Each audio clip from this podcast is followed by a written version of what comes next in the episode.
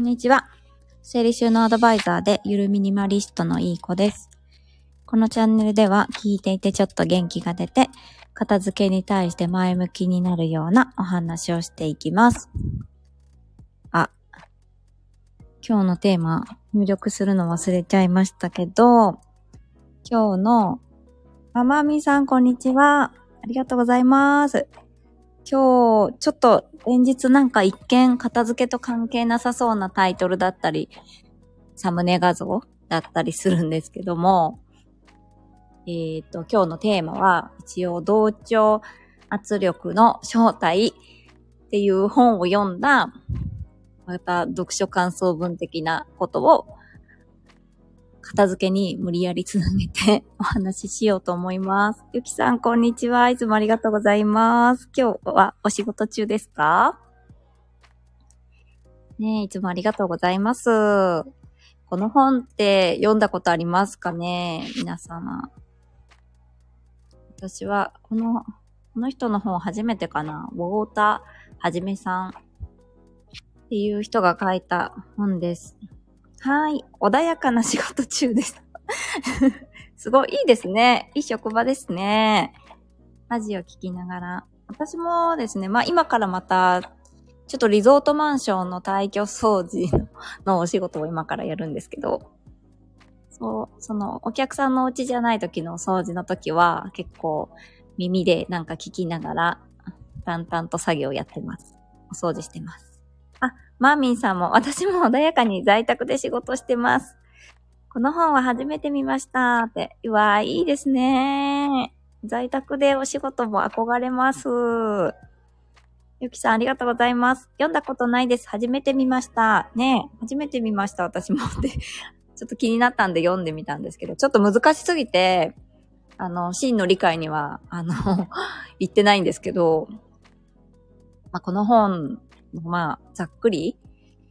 言うと、なんかこう、和の精神が呪縛に変わるとき、それは同調圧力となるみたいな感じの、あのー内容で、まあ、同調圧力は昔からあるにはあるけど、平成の時より令和の今の方がさらに強くなったんじゃないかって筆者さんは言ってて、東日本大震災とか、もっと前の阪神淡路大震災の時の震災の直後とか、震災、そういった震災が何回か起こって、より一層日本人のなんか絆みたいなのが、すごい同調圧力として出てきてて、そこからなんかどんどん強くなっていってるんじゃないかって、この方は、なんか言ってますね。で、まあ、いじめとか、その兵庫県のなんか先生、教員のなんか辛い、熱いカレー？辛いカレーだっけ？どっちだっけ？ね、カレーを無理やり食べさせられるっていうような教員間のいじめとか、そういう SNS の誹謗中傷とかも、なんか、こう、間違った正義、間違った同調圧力で自分も、自分も加担せざるを得ないそれも同調圧力ですね、みたいな。で、私はこの本を読んで、はい。あ、誠さんも、こんにちは。ありがとうございます。ゆきさん、私も在宅ワークして、ネイルもしたいです。あ、そっか。働きにこう出てると職場によってもネイルできないですもんね。わかります。私もまだこう一度も自分ではこうなんかジェルネイル？やったことあるんですけど、なんかサロンに行ってやったことないです。マーミン、こんにちは。ゆきさん、こんにちは。って。まことさん、ゆきさん、こんにちは。まことさん、マーミンさん、こんにちは。って。皆さんありがとうございます。で、この同調圧力の正体っていう本、紹介をするわけじゃないですよ。しかもこの、あの、筆者の方が言いたいことを、ズバリ、あの、飲み込む力も私にはまだないので、ただ読んだ感想を片付けにつなげて話すだけなんですけど、私も結局家がこう、ゆるミニマリストになったきっきっかけっていうか、きっかけの一つに、やっぱり、あの、インスタグラムでミニマリストの方々いっぱいいるじゃないですか。その投稿とか投稿画像を見て、それで同調圧力ってわけじゃないんですけど、なんか、あ、いいなって、まあ、憧れを持って、あのー、ね、トング、菜箸、ちょっといらないかなと思って手放して、まあ、そこから加速してって、で、こういった公の場で、私はゆるミニマリストですって公言したわけですよ。で、やっぱり公言したら、それを秩序というかね、なんか守らないとっていう人間心理が働くので、まあ、あえて公表することで、お家の中も、もちろん、綺麗で入れるのかなとも思います。もちろんですね、自分の価値観に沿った、あの、家にしてるっていうのもあるので、もしかしたらこの先公表しなくても維持できる可能性は高いんですけど、なんかその同調圧力をうまく利用して、自分のありたい姿でいるっていうのも、なんか別に悪くないんじゃないかなって思いました。それが、その悪い同調圧力になってしまって、自分が望んでもないことをしないといけなくなったりとか、することはね、同調、あんまり良くない同調圧力なのかなってとこで、うん、これから、あの、多様性とか、もっともっと歌われる、歌われるっていうの？もっと浸透していくようになると思うので、もう少し自分に自信を持って、うん、うまく同調圧力 日本人の持ってるいいところを活かしつつ、自分のありたい姿とか、ありたいお家でいるといいんじゃないかなって感じました。うん。ね、なんか、多分そのお部屋に関しても、綺麗にしなくっちゃか、なんかすごいお部屋なんだけど、今の時点でお部屋なんだけど、周りがすごい綺麗なお家片付けられる人ばっかりで、わあ、私もやらなくっちゃ、片付けなくっちゃ、って苦しくなるような、なんか同調圧力を感じるようだったら、それはそれで離れてってもいいと思うんですよね。だけど、私も頑張ろうって前向きになれるんだったら、そういう方たちと一緒にあの、共にする。やっぱり類友なので、類は友を呼ぶ。なので、綺麗にしたいのに、お部屋仲間と一緒に たむろ、たむろじゃないや。あの、なんて言うんですか。一緒につるんでたら、それは変わらないと思うし、っていう感じですかね。わかんないですけど。どうですか？皆さん、この本読んだこと他の方は見たことありますか？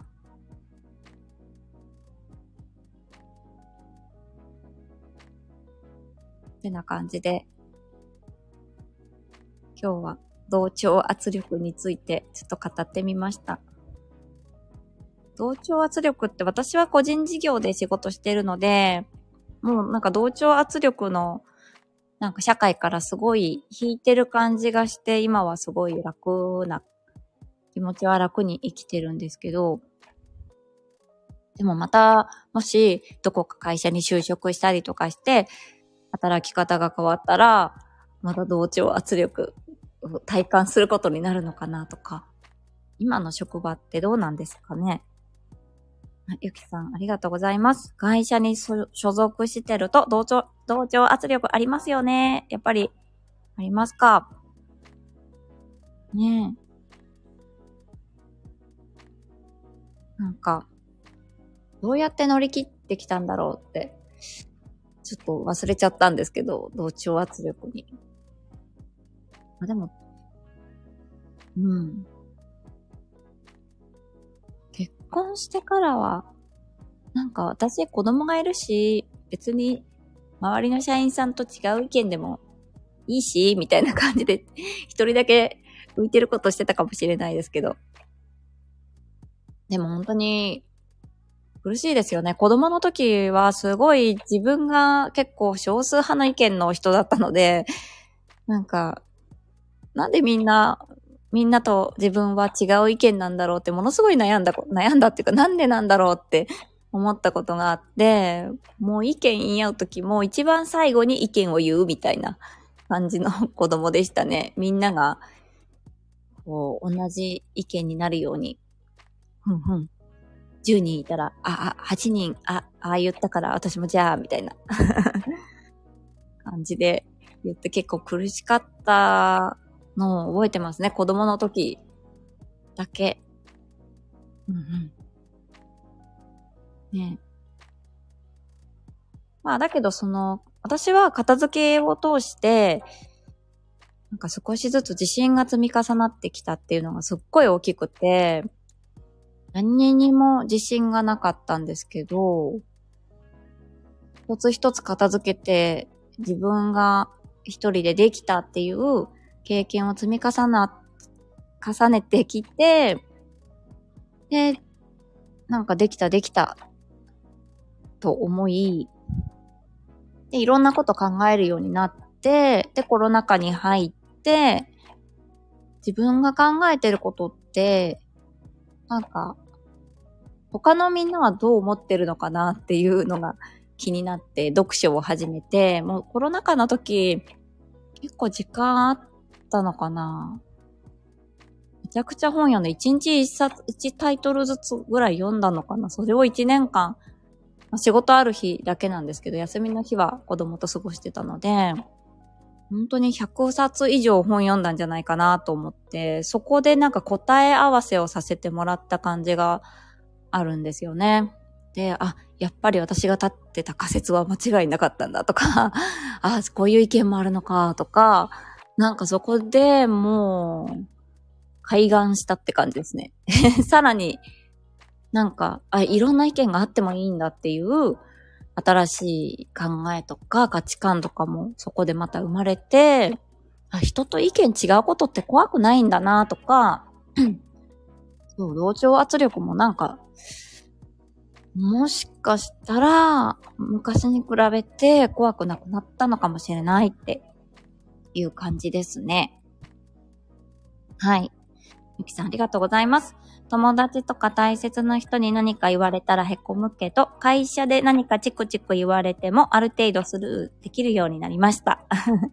大人になったのか、ずぶとくなったのか。ああ、割り切ることができるようになったって感じですか？友達とか大切な人になんか言われた、言われちゃうと、寝込んじゃうのか。うんうん。でもね、だ、誰に何言われても凹んじゃうっていうよりは、いいですよね。ちゃんと割り切ることができるってことで。うん。ね、よくなんか、年取るとずぶとくなるとかって言うけど、年関係ない。この間も言ったかもしれないけど、年は関係なくて、その方が何かに気づいた瞬間ですよね。って思いました。だって70代ぐらいの私の知ってる人も、未だに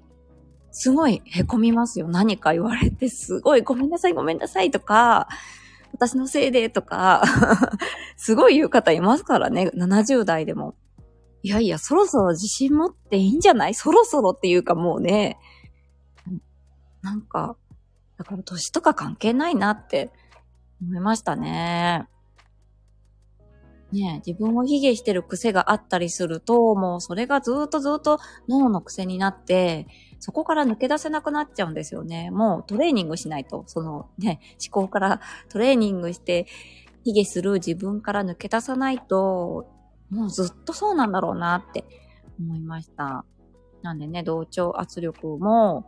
苦しくなるような同調圧力からは、まあ、うまくね、回避して、なんかその同調圧力を自分の中でいいように利用していくと楽なのかなって思いましたね。なんか多様性多様性って言っときながらね、私もそうですけど、片付け進めてる身としてかなり同調、同調圧力の力酷使してる、してたら、すいませんって感じなんですけど、片付けたくなければ片付けなくてもいいと思いますよ、私は。ねえ。も、ねえ、うちの実家もいっぱい物ありますけど、まあ、お部屋とかそういうわけじゃないんですけど、いつも別に片付いてはいますけど、物ね、いっぱい持ってて、押し入れは不要なものしか入ってないみたいな感じの家でしたけど、なんの、なんのあれもない。兄はめちゃくちゃエリートだし、その下の兄と姉もめちゃくちゃ普通の 普通の会社員と普通の主婦だし、私も特に何か問題を抱えてるっていう風には思ってませんけど、ね片付けができない物いっぱい持ってる家だから、こうだ、ああだ、勉強できない子供が育つとか、絶対ないと思いますけどね。はい。あゆきさんもありがとうございます。会社では同調圧力にだいぶ負けなくなりました。すごい。会社は会社だし、職場の人は仕事一緒にしてるだけの人だし、最悪辞めればいいしみたいな。あ、ほんとその通りですね。そうなんですよ。ねえ。職場っていう狭い、このね、社会に、なんかそれだけしか人間関係がないような感じになんか思いがちになっちゃうじゃないですか、学校とか。でも、やめれば、もっと他の世界がいっぱいあるわけだし、学校もね、転校したりとかね、卒業すれば、もうね、全然もう関係ないですもんね。うん。そうですね。割り切る力ってすごい大事ですね。素晴らしいです。ね片付けも、ね、無理やり、その、綺麗なお家のなんかインスタとか見て、私も片付けなくちゃとかって、思わなくてもいい。思うんだったら、ね、自分のために自分とか家族のために片付ける。で、誰かに認められるために片付けるのは絶対続かないですから。うん。ダイエットとかだったら、ね、続くかもしれないですけど、誰か好きな人のためにとかね。きさん、ありがとうございます。片付けしたくない人はしなくていい。とても同感です。ねえ。そうですよね。たまにその、なんだろうな。やっぱり誰かの承認欲求を得たくて、片付けたいんだな、この人っていう受講生さんとかもいるんですよね。まあでも途中で少しずつ考え方が変わって、少しずつ片付けていくと、自信がね、生まれてきて、誰かのためじゃなくて自分のために折り合いつけて、あの片付けていく家族のためだったりとか、何かに気づいていく方ももちろんいますけど、ぱり誰かのに認めてもらおうっていうだけだと、多分挫折するし、片付けもっと嫌いになっちゃうんじゃないかなって思いますね。うん。あとは信じる気持ちですよね。スピリチュアルは私はあの嫌いですけど、嫌いって言ったらめっちゃ失礼かもしれないけど、スピリチュアルのその神頼みとか、誰かの他力本願とかはあんまり好きじゃないですけど、なんかこう信じる気持ち、これを片付けたら必ず、あの自分にとっていいことが起こるんだっていう、あの信じる気持ちを持って行動をすると、あの進む、進みますよね。なんだっけ？今言おうと思ったのに忘れてしまった。うん。えっ、ー、と、なんだっけな。うん、忘れた。まあいいや。はい。じゃあ最後に、メンバーシップ限定で週に1から2回以上、なんか、もっともっと片付けたい人本当に片付けたい人のために、私があのすごく背中を押すような もっと、辛口じゃないですけど、もうちょっとなんか、片付けだけじゃなくても何か目標達成したい人に向けての、なんか私が実際にやってきたトレーニング方法とか、方、考え方、マインドっていうんですかね。っていうのを、ちょっと詳しくお話ししていこうかなって思ってます。質問も、なんか、バンバン出し惜しみせず答えていこうかなって思ってます。はい。そんな感じでございます。もしよかったらメンバーシップ登録してくださると嬉しいです。メンバーシップ登録してくださって、こう人が集まってきたら、なんかオープンチャットとか作って、片付けとかなんか目標達成とかしてることとかをこう共有し合って、高めていけるといいのかなと思います。鼓舞する仲間っていうね、先延ばし対策方法の、これは言ったかな？鼓舞する仲間を作るといいよっていう先延ばし対策方法があるので、そういったのも使うと、より一層目標達成に、あの、近づくと思います。まあちょっと、何人聞いてくだ、まああんまりちょっと聞いてくださってる人数少ないので、まだまだ、ちょっと、何回も、え、スタイフ更新して、えー、皆さんと交流できていけたらいいなって思います。で、あと、オンラインの片付け無料相談なんですけど、今、6名の方が、えっ、ー、と、相談希望っていう感じで来てくださってるので、残り4名様を募集しています。無料なので、しかも、あの、バンバン答えます。相談に関して。片付けのね。まあ、なんで無料かっていうと、その代わりに私からの質問にも正直に答えていただくっていう 条件付きになります難しい質問ではないので、あの、どんなサービスがあったらいいなって思うかっていうのを聞いてみたいなと思います。それをヒントに、ちょっと新しく片付けのなんかサービスとかを考えようかなって思ってます。はい。以上になります。今日も聞いてくださってありがとうございました。素敵な一日をお過ごしください。ではでは、失礼いたします。バイバイ。ありがとうございます。はい、ありがとうございます。失礼しまーす。